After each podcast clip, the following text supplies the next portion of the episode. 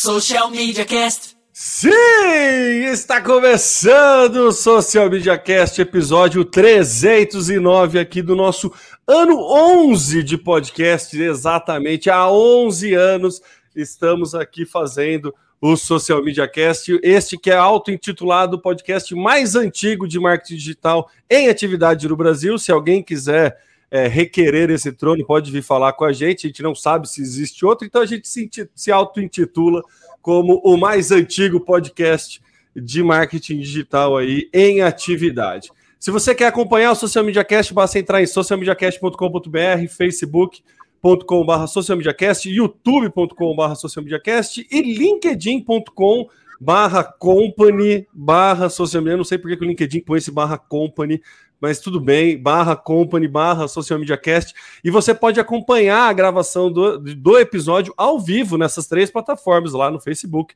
no YouTube e no LinkedIn, você pode acompanhar todos os nossos erros, nossos equívocos, você acompanha lá ao vivo todas as quintas-feiras por volta das 9 horas da manhã, e se você, né, obviamente, isso aqui é um podcast, se você quiser receber o episódio editadinho, bonitinho aí na comodidade do seu smartphone, basta acompanhar a gente lá no Spotify, Apple Podcast, no Google, Deezer, qualquer agregador de podcast que você é, preferir. Eu sou o Temo Mori, o arroba Temo Mori lá no Twitter, facebook.com barra Temo Mori, e aí é Temo barra Temo Mori no LinkedIn, no Pinterest, no Snapchat, no YouTube, em todas as redes sociais, inclusive fora delas, e jamais estaria sozinho, sempre na, na presença do meu inseparável companheiro de podcast, Samuca. Olá, Temo, olá, ouvintes, é um prazer estar com vocês hoje aqui. É isso mesmo, eu sou Samuel Gatti, o arroba tá no meu site, falando diretamente dos estúdios avançados da DR4 Comunicação em São Carlos, São Paulo, a capital da tecnologia. Você me encontra nas redes sociais, procura lá por tá no meu site. Temo, quando tem convidado, o que que tem? Opa, se tem convidado, tem vinheta. Então roda a vinheta. E agora no Social Media Cast, o convidado do dia.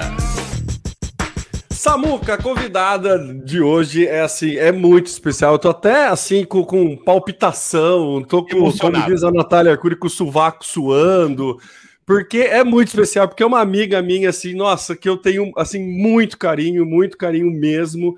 Amiga de longa data, da época de engenharia, né? Para quem todo mundo sabe aí que eu sou um, um, um né, ex-futuro engenheiro. Então, assim, é uma amiga minha que eu gosto muito, assim. Muito obrigado pelo, por ter aceitado o convite. É, eu vou pedir para ela se apresentar. Eu chamo ela de Lise, eu não sei como é que ela está usando o, o, nome profissional, acho que é Anne agora, né? Mas assim. Você... é, trabalho é... Então eu vou usar o eu lírico mais antigo que eu conheço. Então, Lise, cara, muito obrigado por aceitar o convite aqui para vir falar. A Lise ela tá como head de marketing lá no Mercado Livre. E aí eu queria que você primeiro passasse os seus contatos para quem quiser te acompanhar e depois se apresentar, né? O que, que você faz, como é como você chegou até aqui?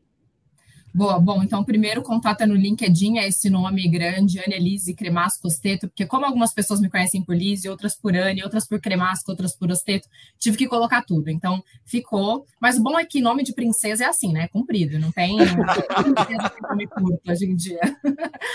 É, eu gostei que você falou aí do, do, seu estúdio, eu vou fingir que eu também estou num aqui, tá? O meu estúdio é aqui no Brooklyn, em São Paulo, mas é a minha sacada aqui.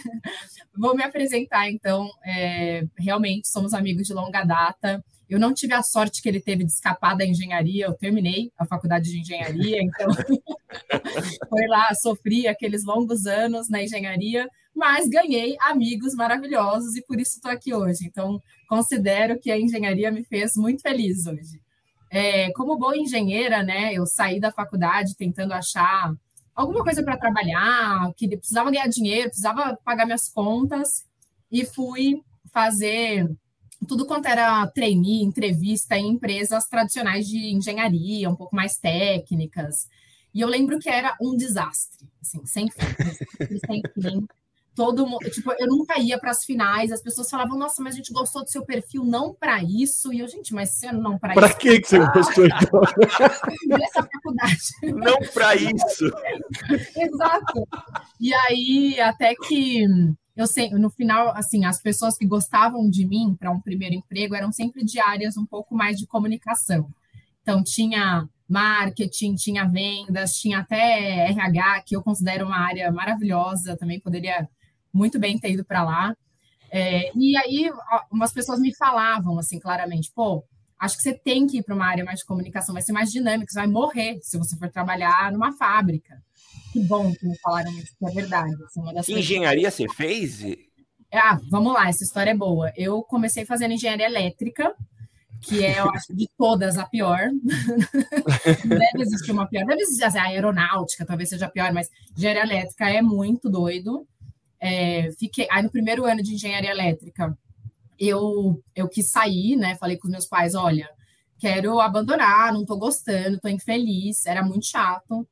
E aí eles me perguntaram, você quer fazer o quê? Eu falei, quero fazer letras. Sei lá, o oposto. Eles pegam o oposto e vai. E aí meus pais deram uma surtada comigo, né? Imagina, engenharia é uma profissão muito mais é, futurística, muito mais sólida do que letras. Você realmente acha que você quer ser professor? Eu, ah, eu acho que quero. Sei lá, eu gosto disso também, né? Gente, 18 anos, vai saber o quê?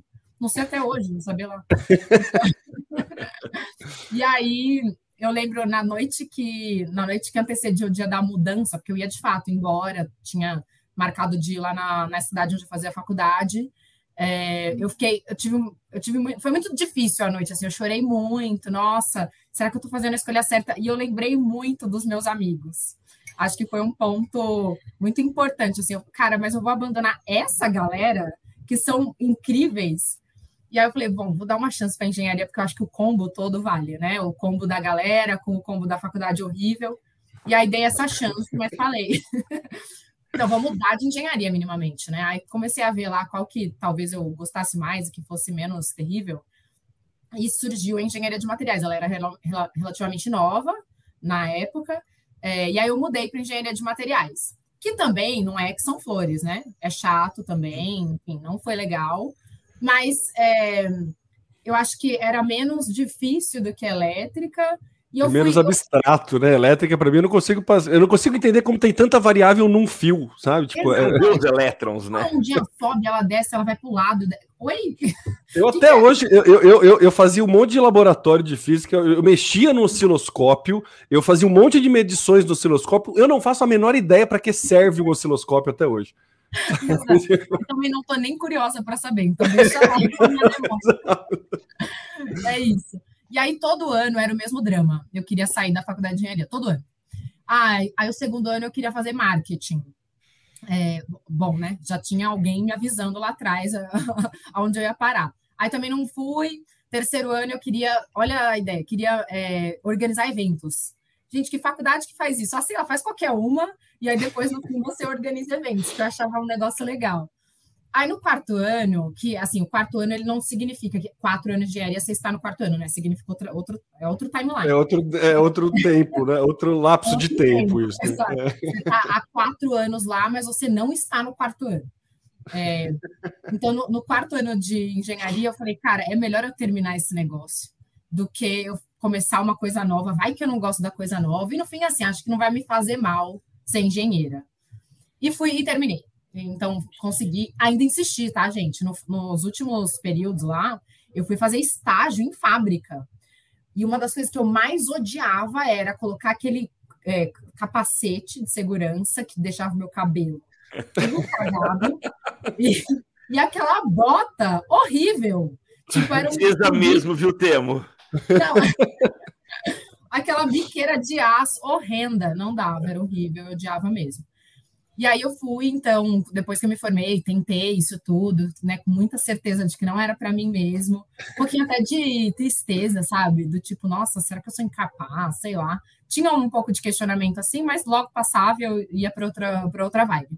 E eu fui trabalhar com vendas, então, minha carreira começou na área comercial é, e eu adorava, achava o máximo aquilo. É, fiquei quantos anos? Doze? Não, 11 anos trabalhando com áreas comerciais, trade marketing, tudo que era mais vendas mesmo. é, com bastante contato com marketing, porque eu trabalhei oito anos na P&G, que é uma indústria de bem de consumo, que marketing é o core, né, construção de marca. Então, embora atendesse clientes, estava muito envolvida com a construção da marca, porque até o que você vai falar para o cliente é marketing, né?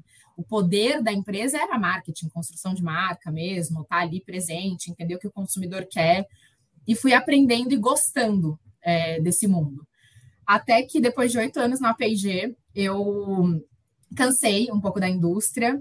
Falei, cara, eu acho que eu preciso de uma coisa um pouco mais nova, mais fresh, porque indústria de bens de consumo é super tradicional, então é aquele marketing mais tradicional, você vai para TV, você faz uma super campanha, contrata Gisele Bündchen, então é muito mais tradicional mesmo. Também para empresas que têm muita grana, né? Então, cara, ir para TV com Gisele Bündchen não é para qualquer empresa. E aí eu queria provar coisas novas. É, também sem muito saber o porquê. Eu estava contando hoje para minha personal, que eu estava treinando de manhã. Falei, teve, foi, isso foi junto com a pandemia, então eu não sabia muito o que, que era o que, né? Cara, será que eu tô meio assim por causa da pandemia? Aí eu comecei a fazer um monte de coisa. Eu, tipo, comprei um apartamento. Ah, tá, não era isso. É, eu congelei ovos. Puta, é alto. eu fui um monte de coisas até que eu falei, ah, vou trocar de emprego. Foi a minha terceira tacada é, que eu achei que eu fiz certo, porque daí eu fui, eu caí no Mercado Livre. Mercado Livre é uma empresa, é hoje a maior empresa da América Latina, então, cara, tá enorme a empresa. Então, você olha, ah, marca Vale? É. Como assim? Né? A empresa existe há 20 anos, como é que ela já é a maior empresa da América Latina? Conseguiu, então, chegar nesse patamar e eu falei, cara, eu acho que eu vou ter muito a aprender. Quando eu fui fazer minhas entrevistas e tal, eu fui muito honesta de que eu trabalhava numa indústria tradicional, sabia nada de marketing digital, e surgiu essa oportunidade para eu trabalhar né, dentro da, da estrutura de marketing do Brasil, aqui do Mercado Livre, especificamente com a marca de fintech, que são todos os serviços financeiros do Mercado Livre, né, o Mercado Pago. E aí, cara, de verdade, eu não sabia nada sobre o setor, nada. O que eu sabia era o que eu fazia como consumidora, sei lá, eu mando um Pix. Isso eu sabia. Aliás, o que você sabe de fintech? Eu sei fazer um Pix, né? É isso era o meu conhecimento de fintech era fazer um Pix. E as piadas com isso, né? Também, ah, não me mande flores, mande Pix. Isso eu sabia. o que já poderia ser um diferencial competitivo.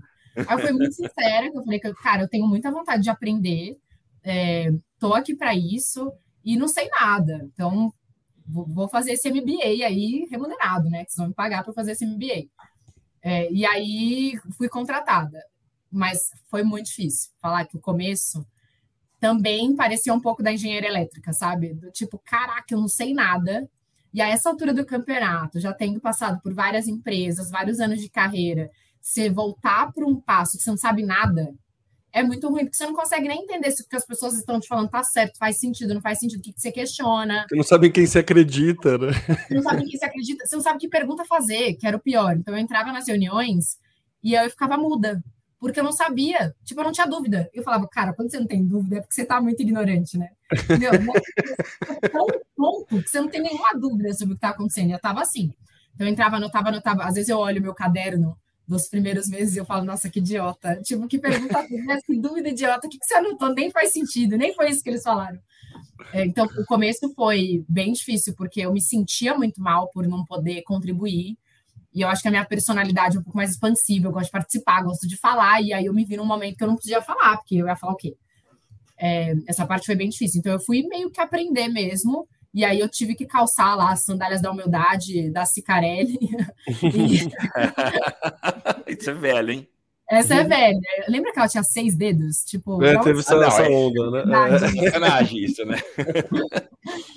E aí calcei e fui começar a fazer perguntas para a galera, colocando mesmo a minha vulnerabilidade, sabe? Tipo, cara, o que, que eu deveria ter aprendido dessa reunião?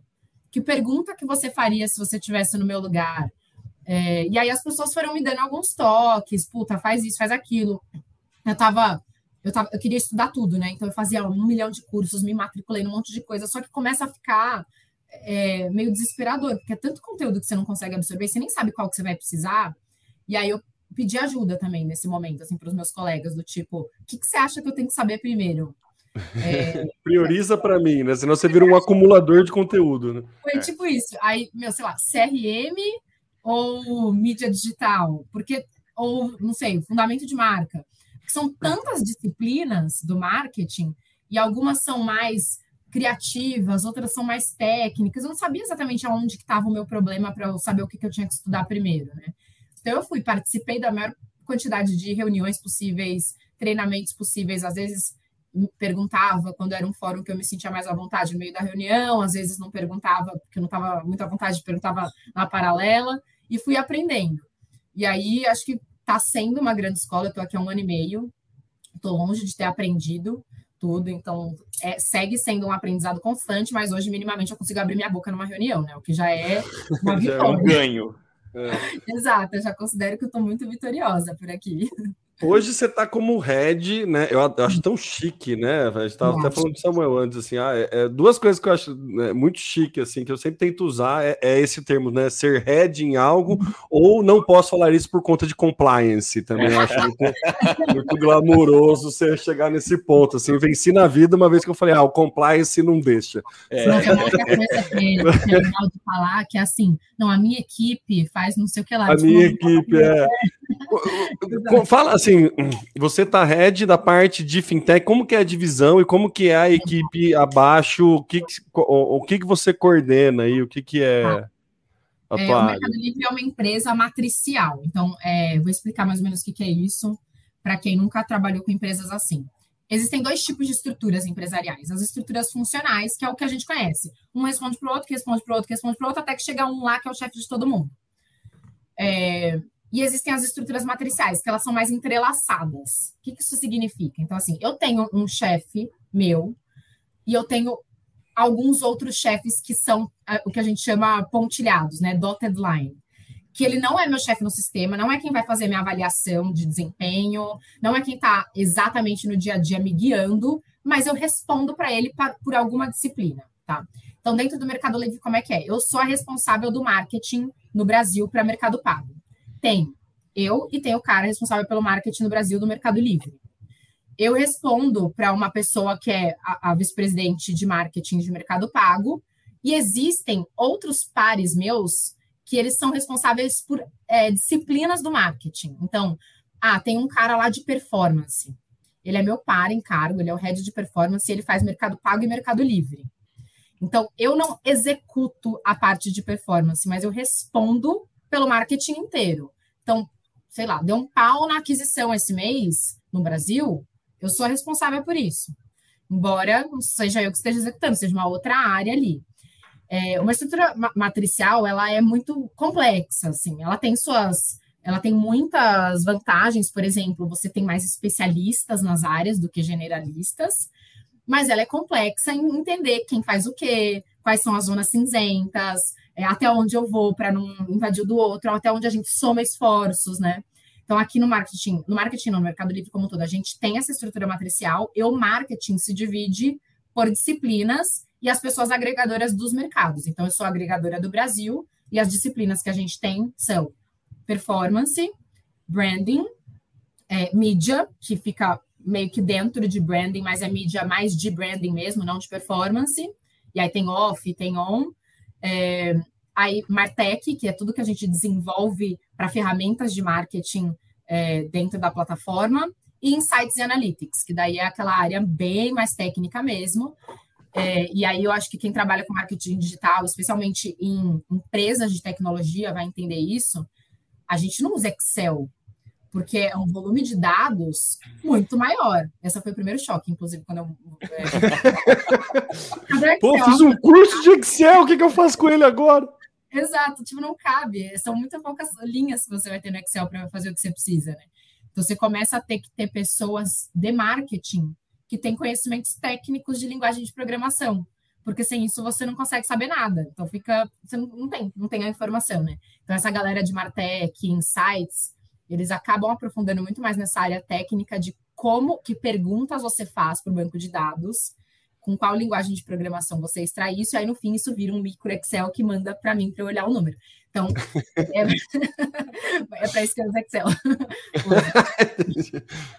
Mas é, é, assim que a gente se divide aqui hoje. Então, é uma estrutura bem fragmentada, que no fim você tem os agregadores dos mercados olhando o todo, né? A gente fala, eu sou a dona do funil, mesmo que para é, cada etapa do funil não sou eu e minha equipe que executem. E aí, aqui, como é a minha equipe, né? De fintech, a gente se divide por segmento de cliente.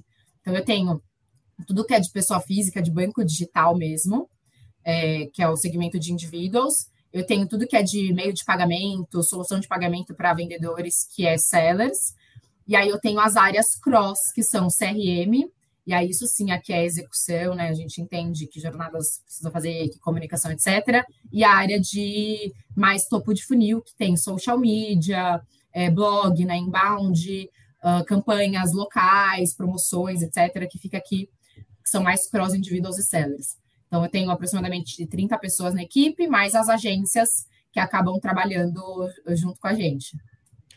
Ô, Anne, você sai. Bom, eu, eu, acabei de ver minha maquininha aqui, acho que eu sou cliente seu, viu?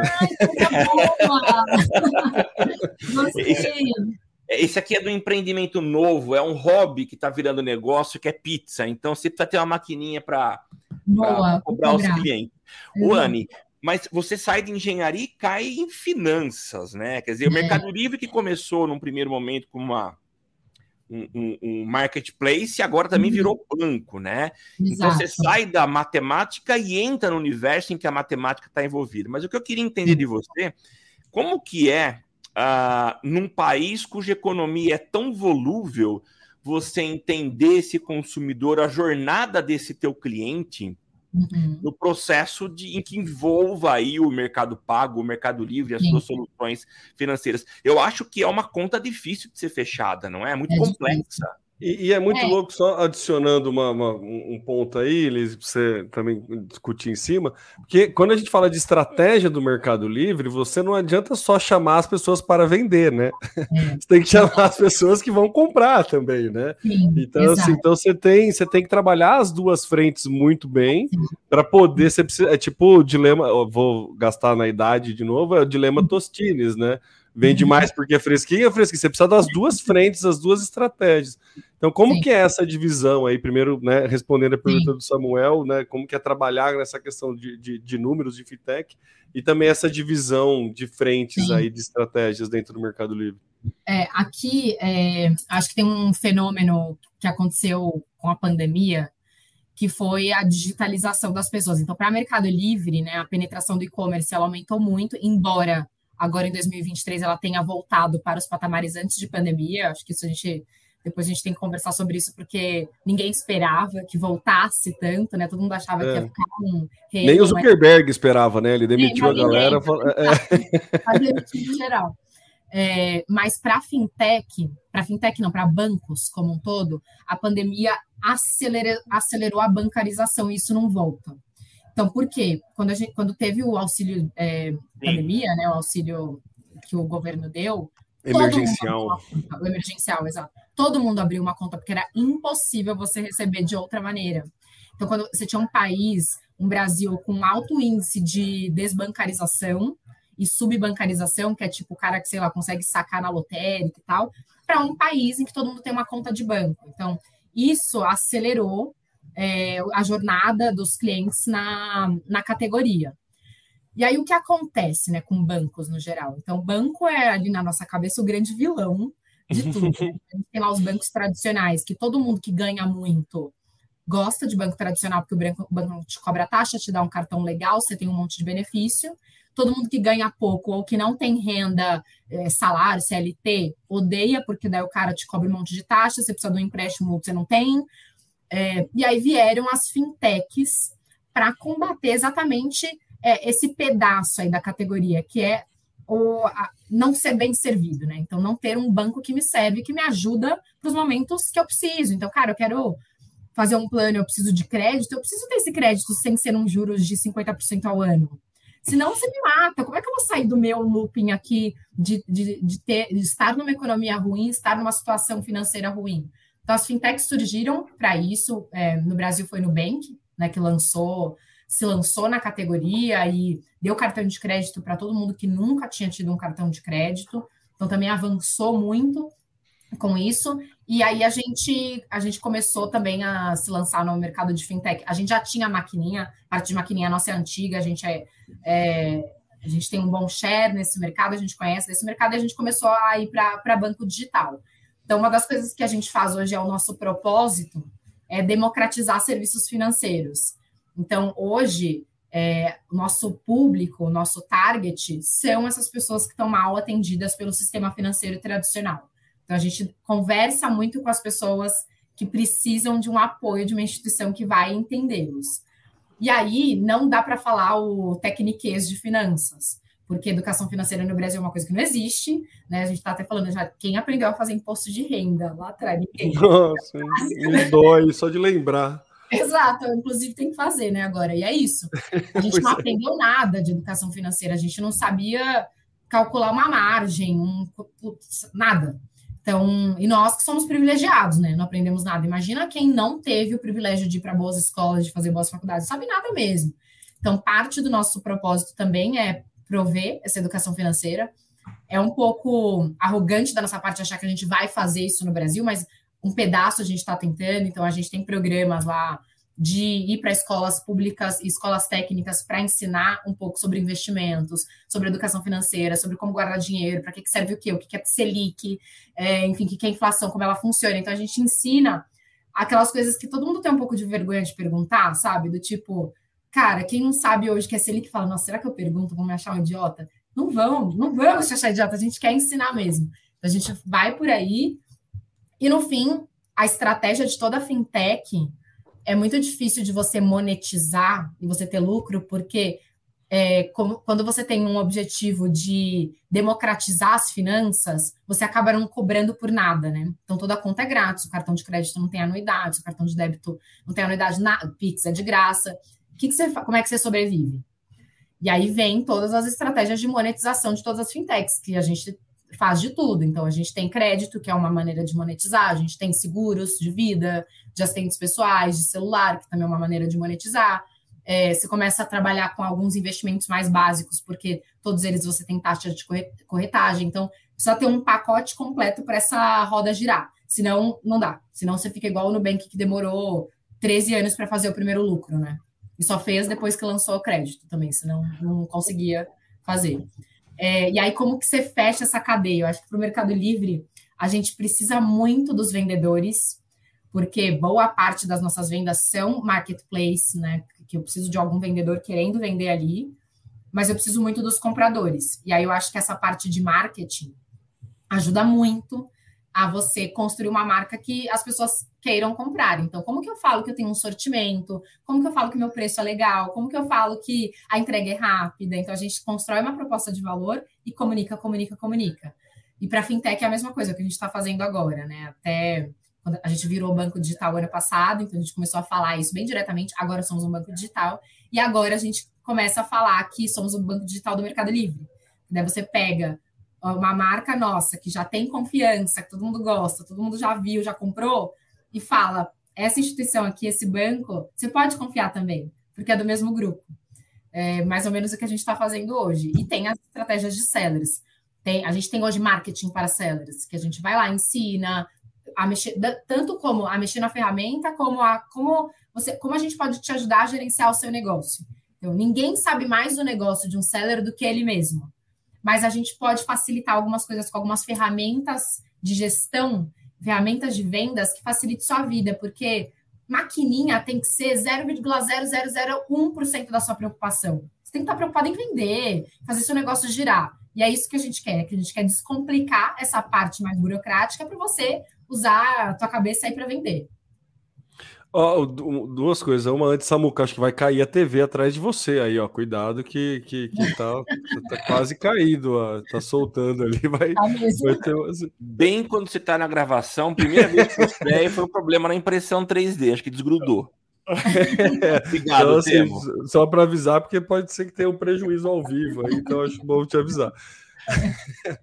e outra coisa, pensando muito em estratégia, e eu acho assim, uma, uma coisa que me chama muita atenção no Mercado Livre como estratégia, e, e aí é uma coisa que eu vejo alguns vendedores né, reclamando ou pensando que entrando com, com é que entendendo um pouco da plataforma é, é uhum. uma barreira de entrada deles, porque Mercado Livre, como é um marketplace extremamente vasto, é, a, a, marca que está vendendo aquele produto não aparece tanto, fica sempre muito ofuscada, e isso meio que de, faz com que perca valor na venda. Assim. Então, meio que tudo que você coloca para vender no Mercado Livre acaba quase que sendo uma commodity, assim, é o menor uhum. preço que ganha e tudo mais. E aí eu estou vendo algumas estratégias do Mercado Livre que estou achando bem legal, de conteúdos criados pelos usuários de vídeos Sim. sobre é, produtos, que as próprias lojas estão fazendo esses vídeos, meio que numa tentativa de, meu, eu estou entregando valor, compra comigo, assim.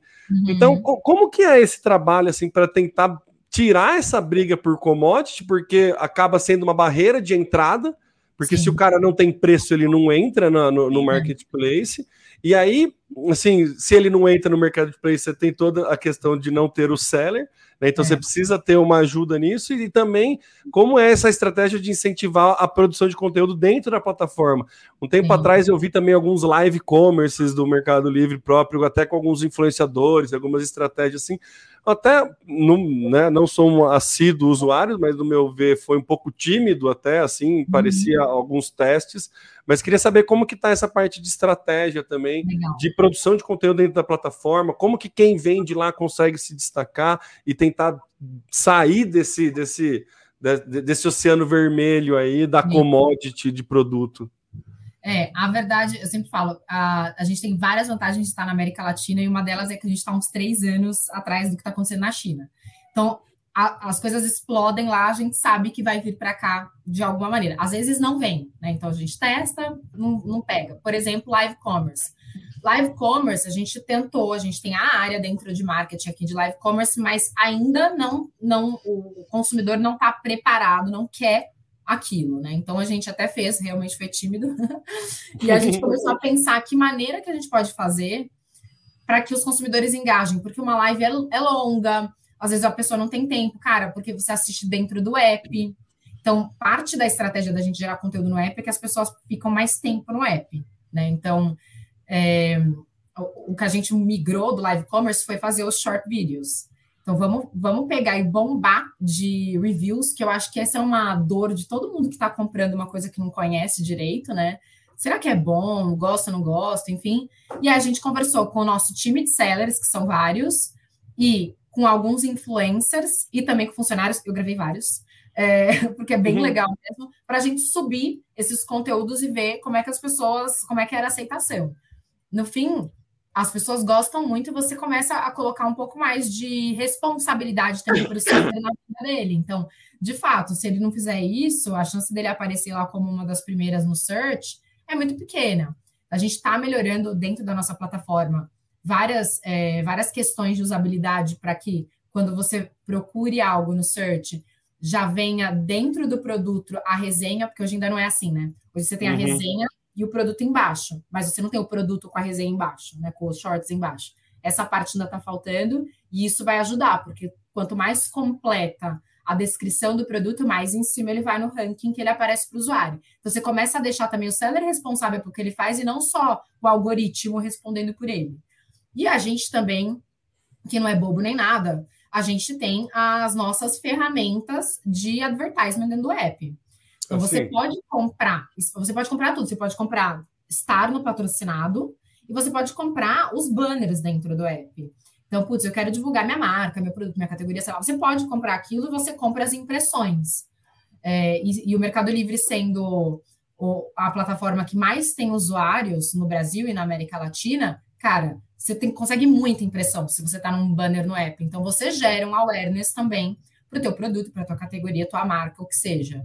Mas é realmente é um, é um ponto complexo. Uma das coisas que a gente viu também quando a gente começou a expandir muito a quantidade de sellers que a gente tinha é que começou a vir um pouco de picaretagem, então de voltar aos produtos falsos, tal. Então a gente hoje tem um time enorme de prevenção à fraude que olha isso. Então tem vários é, algoritmos de imagem, de comparação de preço, do tipo assim, por que, que alguém vai vender uma Coca-Cola por 50 reais. Cara, alguma coisa tem aí, né? O cara tá vendendo droga, não sei. Alguma coisa tem aí. Então a gente começa a investigar, porque as pessoas são super criativas. Criatividade é uma coisa que todo mundo tem. Ou, exato, ou por que, que um tênis da Nike está vendendo muito abaixo do preço, sendo que não é usado. Não faz sentido.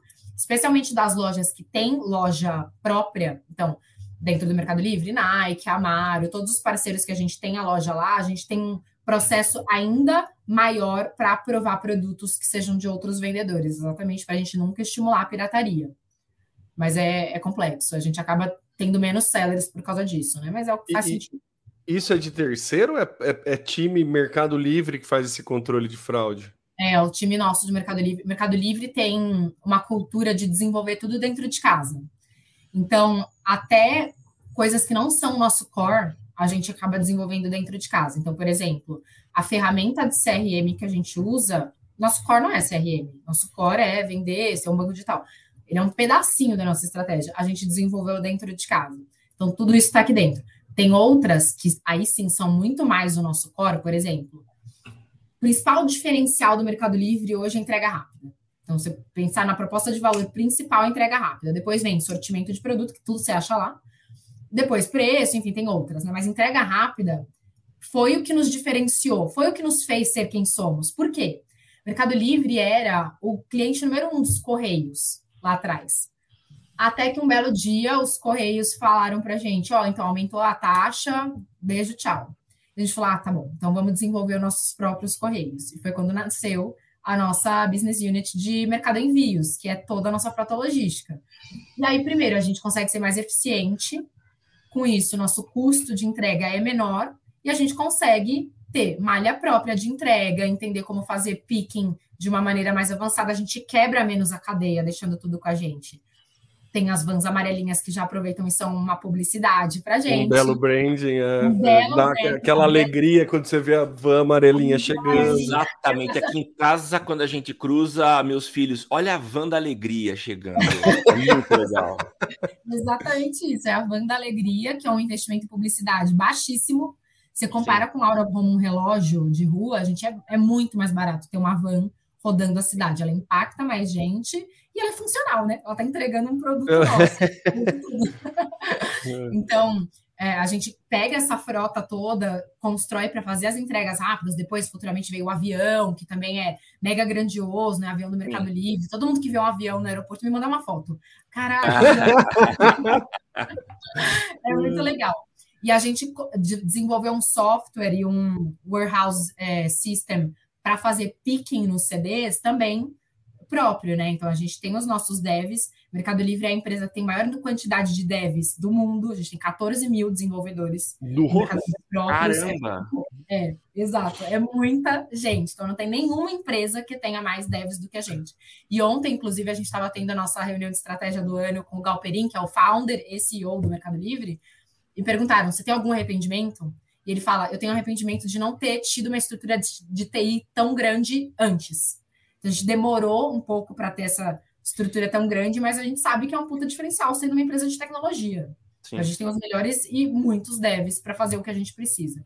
A gente desenvolveu um software para picking de produto que ele é muito legal. Eu, eu, visitei o CD há um tempo atrás e eu fiquei impressionada. Então, você tem lá as, as avenidas né, dentro dos CDs, com os produtos. Então, a primeira coisa que a gente tem, a gente tem produtos em várias avenidas, porque daí você diminui a distância de fazer o picking. Você não vai, ah, aquele produto está só lá. Não, ele está lá, aqui e aqui. Está em vários lugares. Sim. E o, cada vez que você bipa o produto para dizer que você pegou e que ele foi para o teu carrinho para fazer a embalagem, é, os softwares do mercado, eles demoram dois segundos para fazer o bip. A gente falou, cara, dois segundos vezes o número de itens que eu vendo é muito tempo, não dá para esperar dois segundos. A gente fez um que era um. E a gente está desenvolvendo para ser mais instantâneo ainda, a gente perder menos tempo ainda e ser mais produtivo nessa cadeia de entrega e manter nosso diferencial competitivo. Ô, Anne, talvez você não estivesse ainda no Mercado Livre, mas provavelmente você tem aí um histórico. O Mercado Livre eh, passou por uma transformação em termos de imagem significativa, porque eu lembro Sim. que no passado era um espaço super propício para golpes, é, eu conheço muitas pessoas que disseram não compro mais o Mercado Livre por conta de golpe, fui fraudado e não tinha um respaldo. E a gente vê que houve uma reestruturação em termos de logística, que, sinceramente, eu já vendi pelo Mercado Livre, compro muito no Mercado Livre, e foi uma transformação é, muito clara, né? Então, hoje, ah, o que a gente mais preza é a eficiência. Exato. O Mercado Livre entrega, né? É, eu foi? até brinco, Samuca, só desculpa te cortar, que, cara, se eu tiver que comprar uma resistência para o chuveiro, é muito mais rápido eu pegar no Mercado Livre e chegar amanhã do que eu ter que programar, botar dois filhos no carro, é. ir até o centro. Meu, assim. Exato. Exatamente. É, então, assim, foi de fato uma transformação muito grande no Mercado Livre. É, como que foi esse processo? Porque a gente chegou num estágio hoje que você tem total proteção, então comprar no uhum. Mercado Livre, é, até produtos com alto valor agregado, é tranquilo, é de boa, você não mais é. corre mais esse risco. Então, como que foi esse trabalho de convencer as pessoas, ó, ok, pode comprar com a gente, que tá uhum. legal, uhum. você tem toda a tranquilidade e o nosso respaldo numa eventual necessidade de devolução. É, antigamente até acho que dava mais destaque para a reputação da empresa, que a gente uhum. até tinha que buscar, mas isso hoje em dia é, é, um item que você acaba vendo no meio da rolagem ali, nem é tão algo que você se preocupa, né? Por, é, justamente por conta dessa é, justamente por é... conta dessa coisa, da, dessa segurança, né? Sim, exato. Então, assim, algumas coisas que a gente fez lá no passado, de fato, era assim, todo mundo achava que era de comprar coisa falsa, de comprar e não te entregar, etc. E parte do que a gente fez foi essa migração para que o produto dos sellers estejam no nosso CD. Então, 98% das nossas entregas são feitas a partir dos nossos próprios CDs. Eles não são produtos nossos, mas eles são do, do seller. No, 98%? É muito alto. Exato. Nossa. E aí você garante uma eficiência, e, e, assim, quando a gente tá, a gente tem lá o nosso CD, o seller entrega os produtos lá sem estarem vendidos. Então ele entrega lá, tem o SNOP, né, que é o nosso forecast de vendas, tal, ele entrega lá, a gente faz uma conferência desse produto, então tudo. A embalagem tá adequada, não tá violada, não tá amassada, não tá tudo é, etiqueta com o códigozinho do Mercado Livre e ele fica no nosso CD. Ele ainda não é nosso esse produto, ele é do seller. A partir do momento que ele vende, né, que eu, alguém compra, aí ele entra para o picking e para entrega. Então, você já fez uma conferência inicial do produto, não, não tem tijolo. Tipo, não, ninguém te, é, você não vai comprar um notebook vai receber um tijolo do Mercado Livre, é impossível. Porque você tem lá a conferência inicial. E aí depois você entrega e chega rapidinho na sua casa. Então é muito. É, foi uma mudança que a gente fez de estrutura mesmo. A gente precisou ter mais, muito mais CDs. É, né, para acomodar toda essa mercadoria que não é nossa. Por um lado, é mais barato a gente trabalhar com mercadoria que não é nossa, porque a gente ainda não pagou por ela, a gente só paga depois que vende, né? Então é. Você monetiza é, também no, no, aluguel do CD, né? Exato. né? Porque provavelmente esse, esse CD não é de graça. A gente cobra uma Sim. taxa sobre a venda para ele ter o produto lá e ele também não se preocupa com a entrega, que Sim. também é um pain point do seller, né? Porque o core do seller é vender, não é ficar entregando. Então, para ele também é melhor que alguém faça isso para ele. Então, a gente, claro.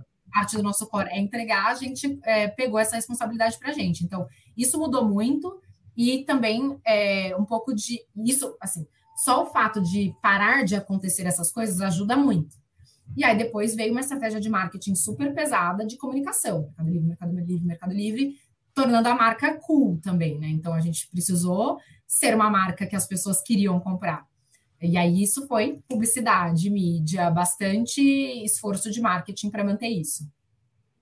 É legal que Verdade, né? Eu não, não tinha parado analisando agora friamente, assim, e não tinha me ligado dessa questão do quão é, teve essa, esse trabalho de branding para tornar a marca cool. Mas, por exemplo, uma coisa super simbólica que foi muito legal foi a troca do logo durante a pandemia, de botar o cotovelo, uhum. sabe? Exato. Algumas. A própria a, a, a, oportunidade de mercado de entrar num Big Brother.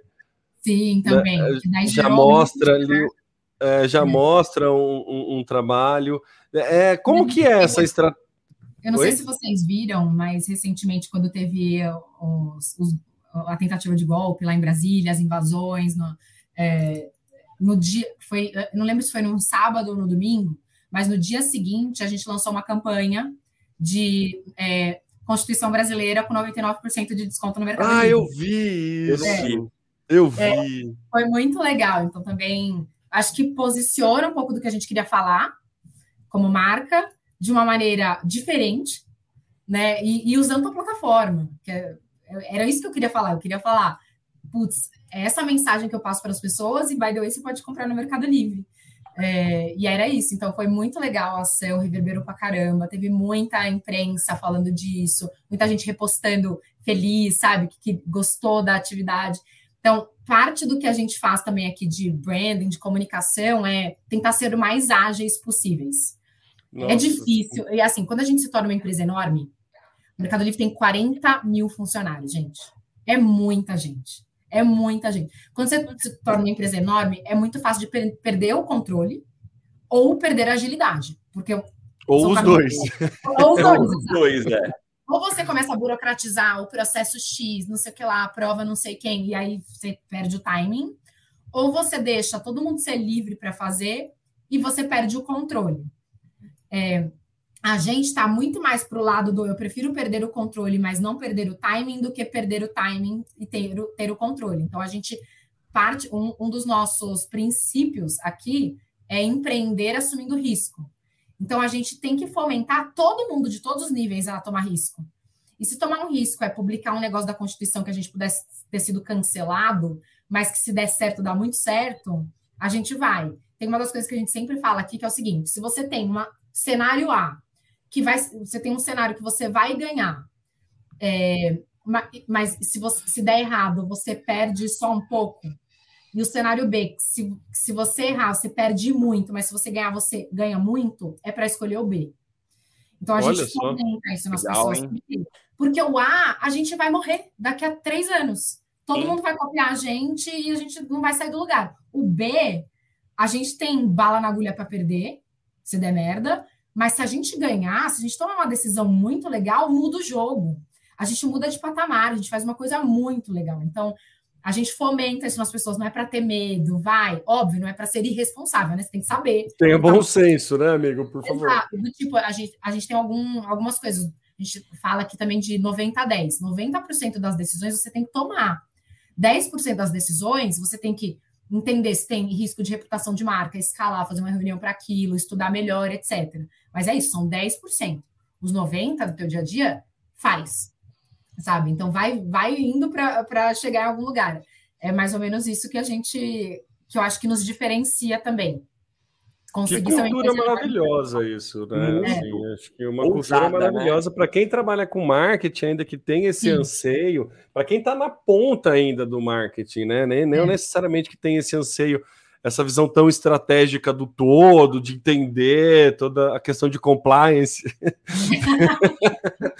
né? assim, quem está lá na ponta, o cara que produz o conteúdo, ele ter essa liberdade, acho que é um ganho, putz, maravilhoso. Para o profissional que está ali, Sim. Porque ele, né, assim, você reverbera nele essa, esse anseio de estudar, de buscar coisa, de estar antenado e de tratar, ter, é, ter o respaldo de assumir o risco, né? Faz muito. Que legal. Uma coisa que é bem legal aqui é que não é uma empresa que condena erros, sabe, no geral. Então, é, ah, super cagada, aconteceu, porque acontecem várias. Não, não fica tentando eu não percebo ninguém tentando achar qual foi o culpado, quem que errou, tal. É muito assim, beleza, errou, vamos só ver aonde que foi para a gente não errar de novo e o que, que a gente vai fazer para reverter esse erro. Então a gente tenta focar muito mais lá na frente, sabe? É, e menos em deixa eu ver quem foi o cara que fez errado, que não me avisou antes, não fica muito assim. Então, vamos punir ele, né?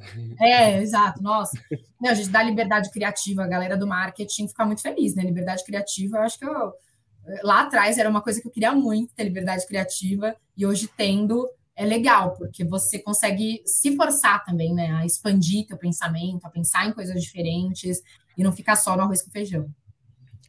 Deixa eu mudar um pouquinho de assunto. Temos duas perguntas aqui do hum. Elton. Uh, eu vou passar a primeira primeiro. Uh, uhum. Dani, qual a visão sobre a, toda essa polêmica que surgiu a respeito do Nubank sobre um possível fechamento? Uhum. É, bom, é muito, é muito engraçada essa pergunta, porque assim, o Nubank ficou 13 anos não dando lucro, aí ele começa a dar lucro, a galera fala que vai fechar. Eu falo, gente, não vai fechar o Nubank. O Nubank tem 60 milhões de usuários, é uma empresa enorme. É, então, tem muitos usuários aqui, tem no México também.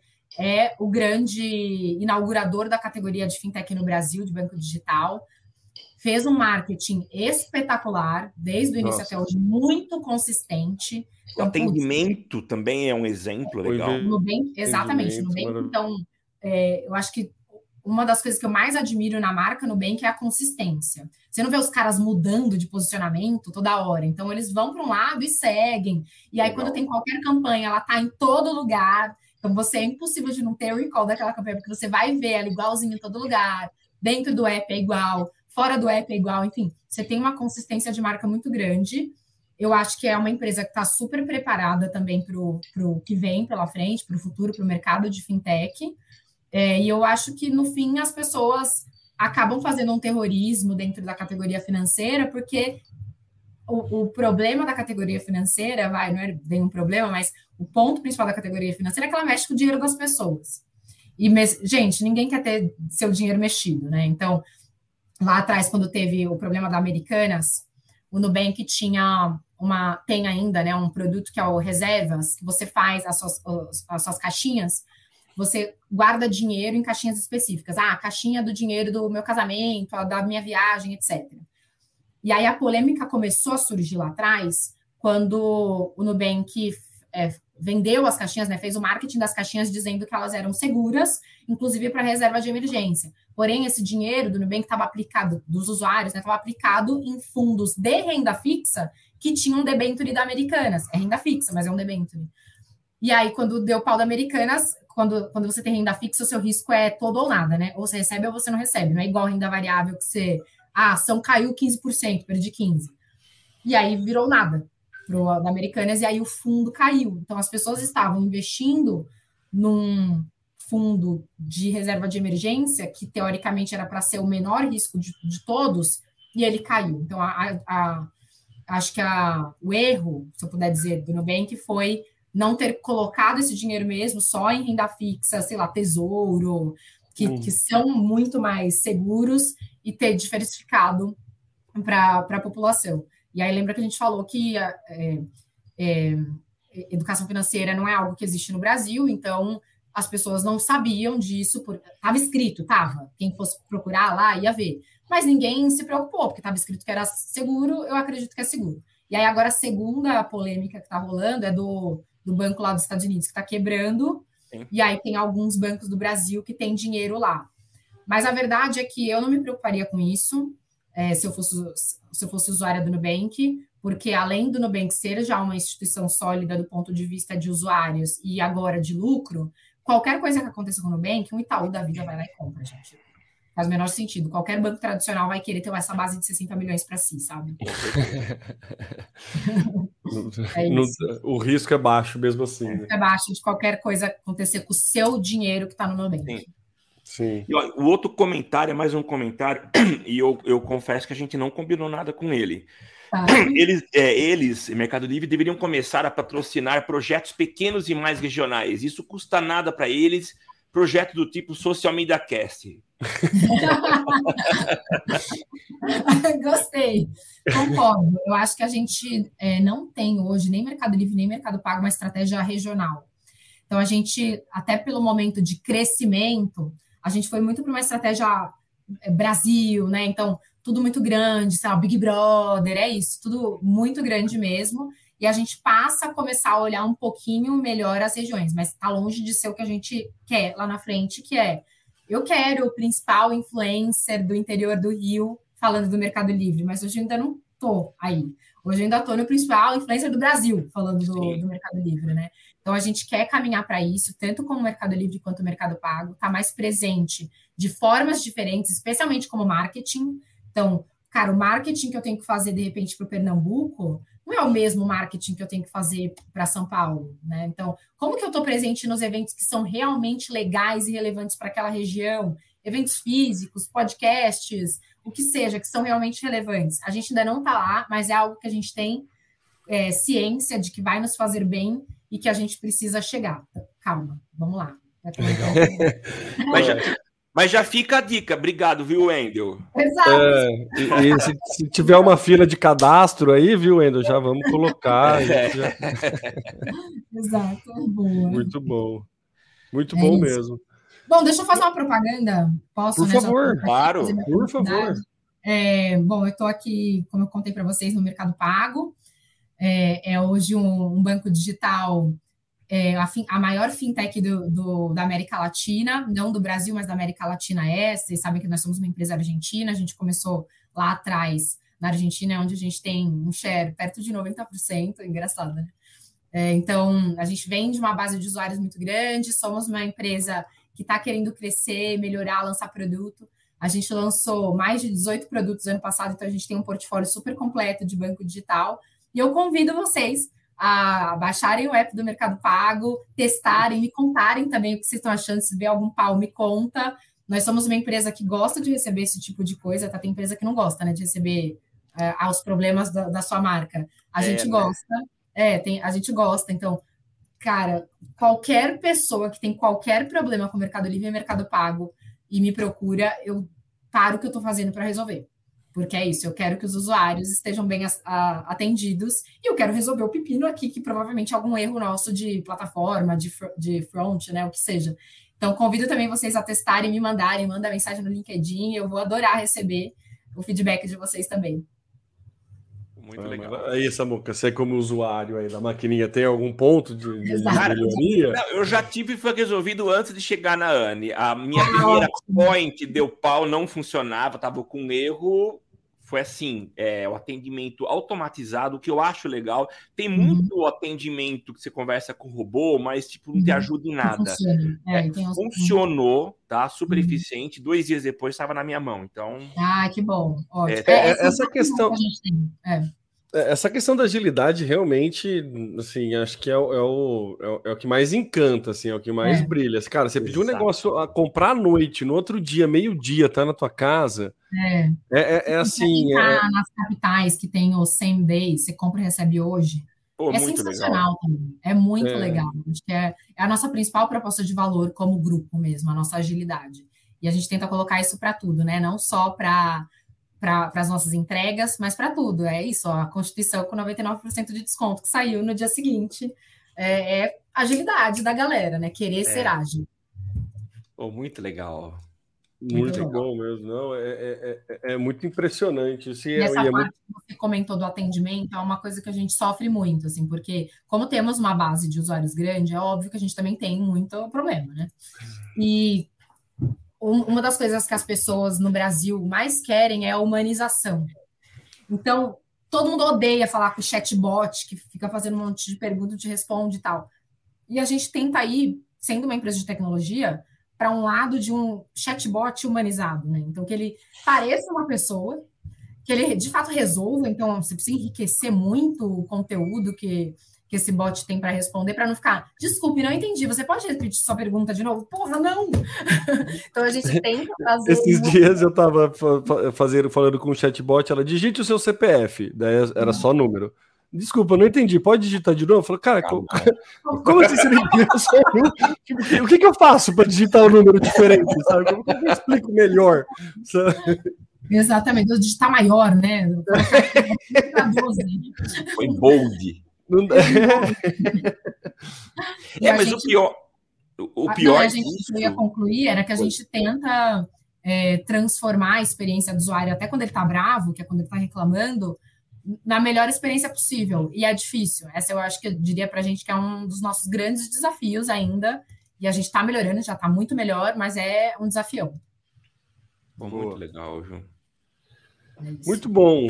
Mais algum, algum ponto, Samuca? Já não. Exato uma hora. É, não, que papo gostoso, muito legal. Adorei viu? também, adorei. Legal. Não, e eu achei muito massa, Elise, assim, porque a gente dá uma. A, a, a, gente que é, principalmente o nosso público, é muito da galera que trabalha com social media, é muito a ponta do criador de conteúdo, às vezes falta uma noção estratégica sabe, uma, uma noção mais ampla de marketing uhum. para entender todos os processos, o que efetivamente é diferencial, Por exemplo, a, a uhum. questão da Constituição é, é assim, é, é, um aproveitamento que é, é, o cara da ponta que tem a é. condição de criar, mas é justamente ter essa liberdade. Então, tem todo para aquele cara poder criar aquilo, tem, tem, tem, tem, toda uma cadeia que funciona. Então a gente meio que desromantiza, né? Não que a, não que a profissão seja muito romantizada, é. mas a gente meio que desromantiza para entender que o processo ele é mais árduo mesmo e, e é assim que funciona hoje. E, e, assim, existem empresas com culturas que favorecem isso, e existem empresas com culturas que desfavorecem isso.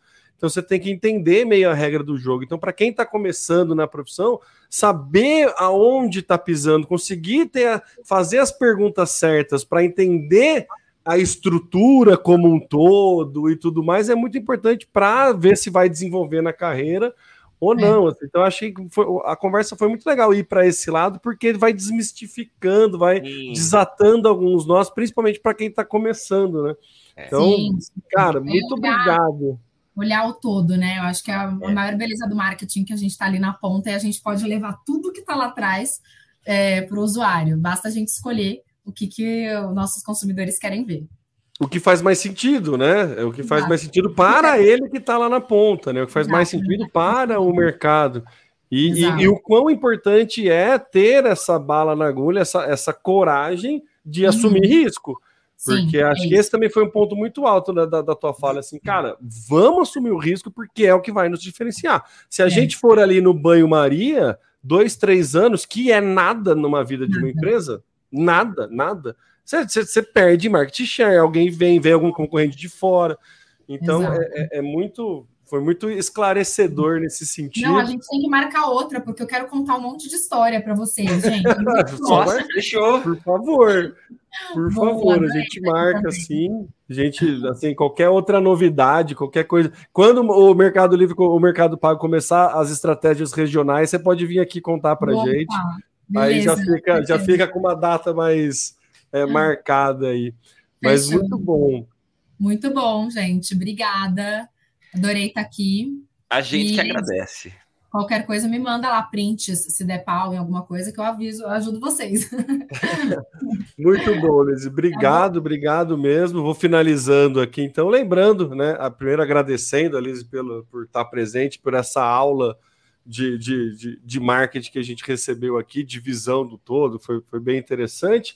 E lembrando você, meu querido ouvinte, se quiser acompanhar a gente, é lá no www.socialmediacast.com.br, Facebook, YouTube e LinkedIn. Você pode acompanhar a gente ao vivo, assim como fez o Wendel e o Zé Calazans. Apareceu também lá no comecinho, lá via LinkedIn.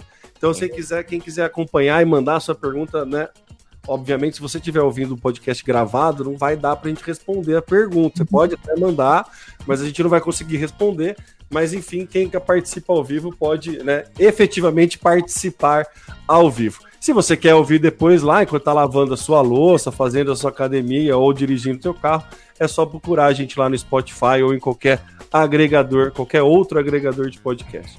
Eu sou o Temo Mori, arroba Temo Mori lá no Twitter, facebook.com.br Temo Mori, Temo Mori no LinkedIn, no Instagram, em todas as redes sociais, inclusive fora delas, e passo a bola aí para as considerações finais do Samuca. É isso o tema. E só dizendo que só tem uma coisa que é mais rápida que a entrega do Mercado Livre.